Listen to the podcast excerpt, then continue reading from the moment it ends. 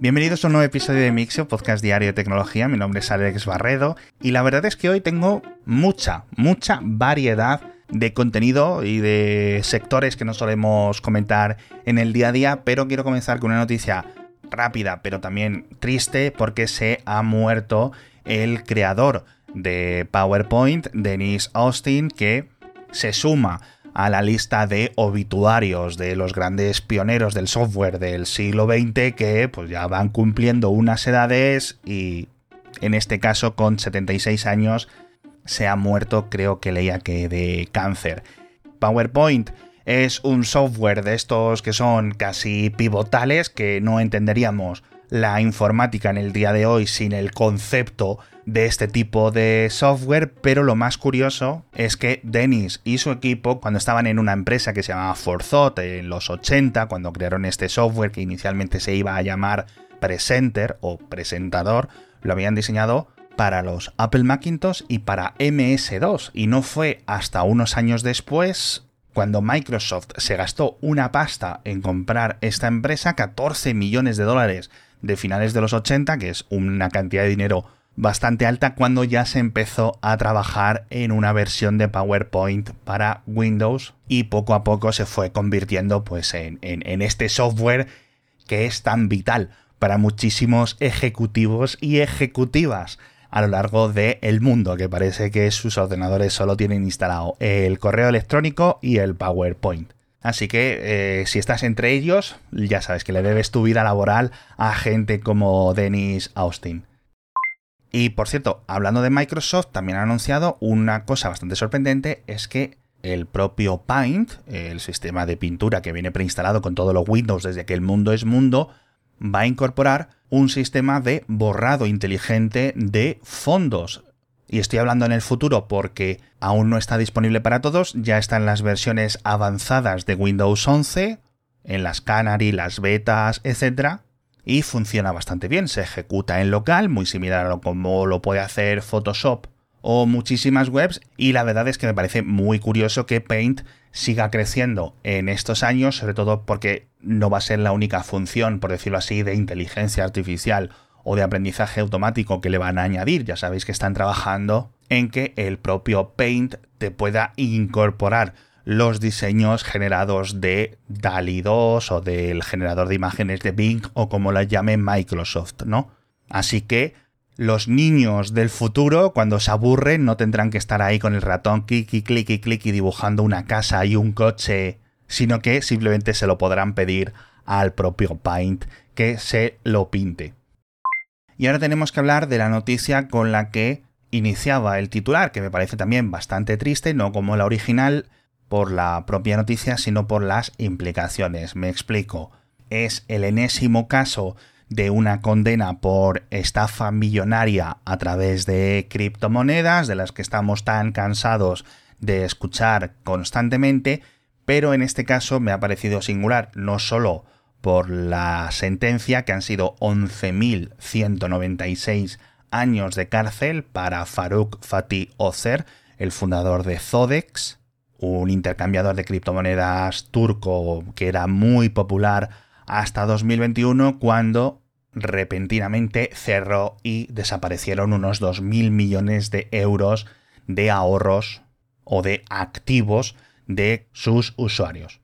Este señor se escapó del país, lo encontraron unos meses después en Albania, luego lo extraditaron. No sé muy bien por qué los estafadores cripto acaban en los Balcanes, el de Corea del Sur del tema de Terra Luna también lo encontraron por la zona, por Montenegro, no sé muy bien qué es lo que hay por ahí, pero bueno, no es el único condenado, su hermano y su hermana, que no se habían escapado del país o no les había dado tiempo a escaparse, también han recibido la misma condena, con lo cual 11.196 años cada uno. No sé cómo funciona el sistema judicial o penitenciario turco, no sé si los van a cumplir todos, obviamente no en el sentido literal, o si esto es una condena perpetua con otro nombre, o es algo que se le conmuta en el futuro, pero es la segunda cadena perpetua por estafa de criptomonedas. Comentábamos una, si no recuerdo mal, hace unos dos semanas en China, o eso era una sentencia de muerte, ya no me acuerdo, pero bueno. Y decía que era una noticia triste no por lo que le ha caído a estos estafadores, sino porque este tipo de casos, cuando afectan a países pobres o en vías de desarrollo o algunos por encima de esos niveles, como puede ser Turquía, acaban esfumándose los ahorros de algunas familias que lo único que estaban intentando es evitar la inflación de su moneda local. No es que fueran unos criptobros influenciados a través de TikTok o a través de YouTube o lo que sea, que se creyesen más listos que el resto, sino que hay un factor de desesperación a nivel de ver cómo tus propios ahorros iban desapareciendo precisamente por la inflación tan alta que está teniendo Turquía durante los últimos años. Así que creo que hay un componente moral mucho más pernicioso cuando el dinero que desaparece es el de una familia normal que cuando desaparece las inversiones de CryptoLobo47 o de, o de un tío que tiene un canal de YouTube que se llama tiburonfinanzas.com, yo qué sé.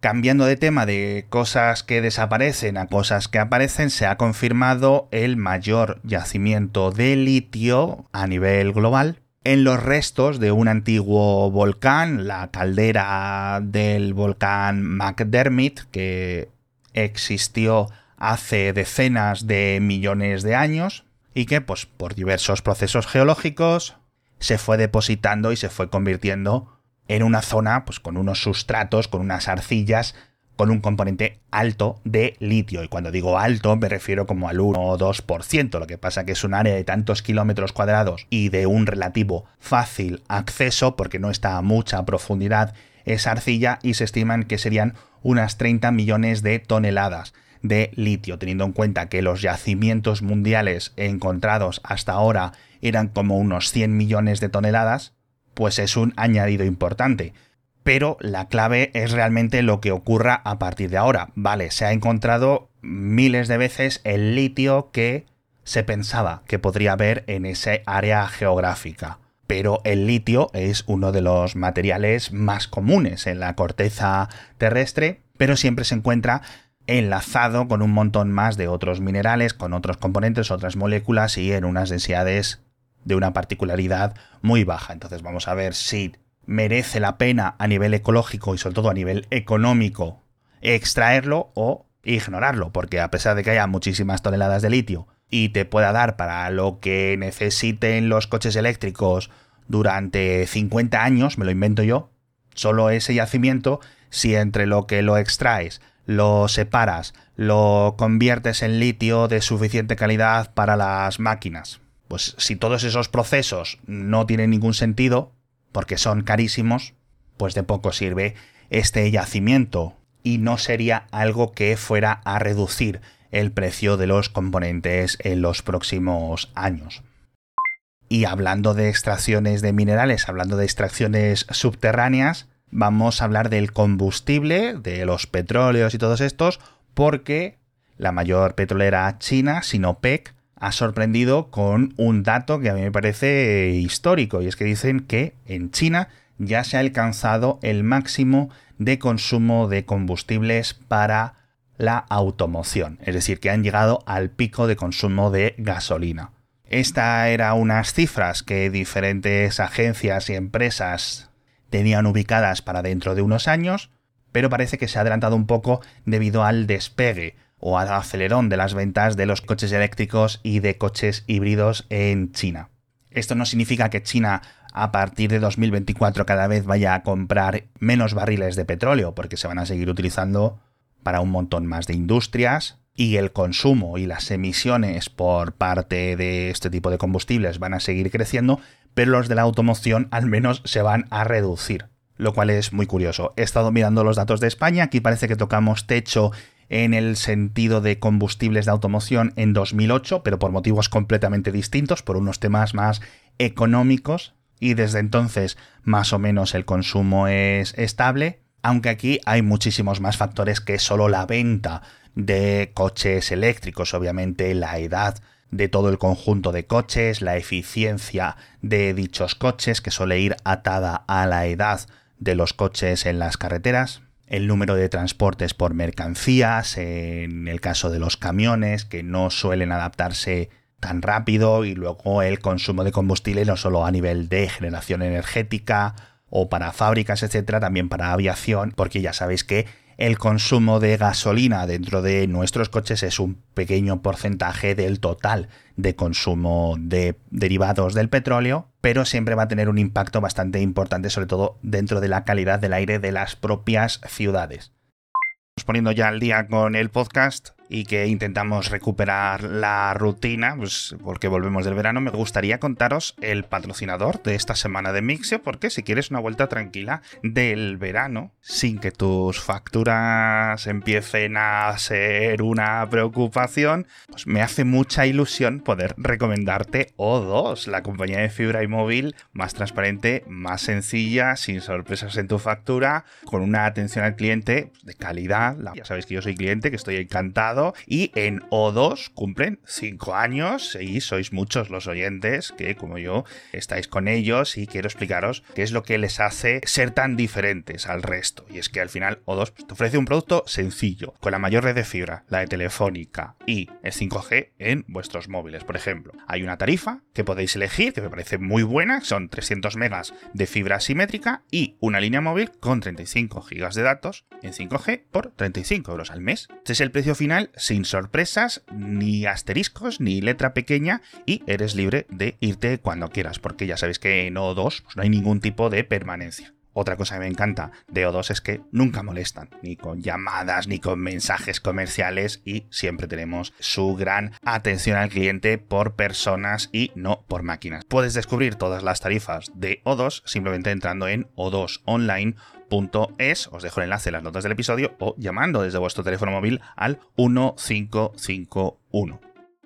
Hablamos también de la Starship de SpaceX, que dicen que ya está preparada para lanzar de nuevo tras el lanzamiento fallido de abril, aunque dicen las autoridades que aún tiene un montón de cambios por hacer, así que es posible que no lo veamos despegar en lo que queda de año. Hablamos también de Patreon, que han lanzado su propio sistema como de Discord o sus propios grupos de conversaciones privados. Ya sabéis que en este podcast tenemos un Patreon, así que seguramente lo utilicemos. Y también hablamos de una noticia un poco curiosa que ha ocurrido este fin de semana, que rescataron a un montañista que se había perdido en la reserva de Katmai, en un sitio súper remoto en Alaska, y que lo encontraron las autoridades después de que les avisaran unos aficionados a la observación de animales que estaban viendo con las cámaras que hay de emisión en directo, viendo cómo los osos estaban pescando sus salmones para prepararse para la hibernación y este montañista no había cobertura móvil ni nada, vio una de estas cámaras que no tiene micrófonos, se puso a hacer gestos y por lo visto son bastante populares, así que los espectadores avisaron a la plataforma que estaba emitiéndolo y la propia plataforma avisó a las autoridades y a las pocas horas pudieron rescatarle. Porque si no, pues lo más probable es que hubiera acabado esto en desgracia. Porque esto es un sitio bastante grande y bastante remoto. A mí no me extrañaría que esto de la reserva natural de Katmai fuera más grande que algún país europeo, algún país del Caribe. Así que imaginaos para encontrar a una persona en toda esa superficie. Así que bueno, comenzamos con una mala noticia, acabamos con una mucho mejor y así exploramos un poco el ciclo de la vida. Muchísimas gracias a todos por estar conmigo un día más y mañana volveremos con más noticias de tecnología.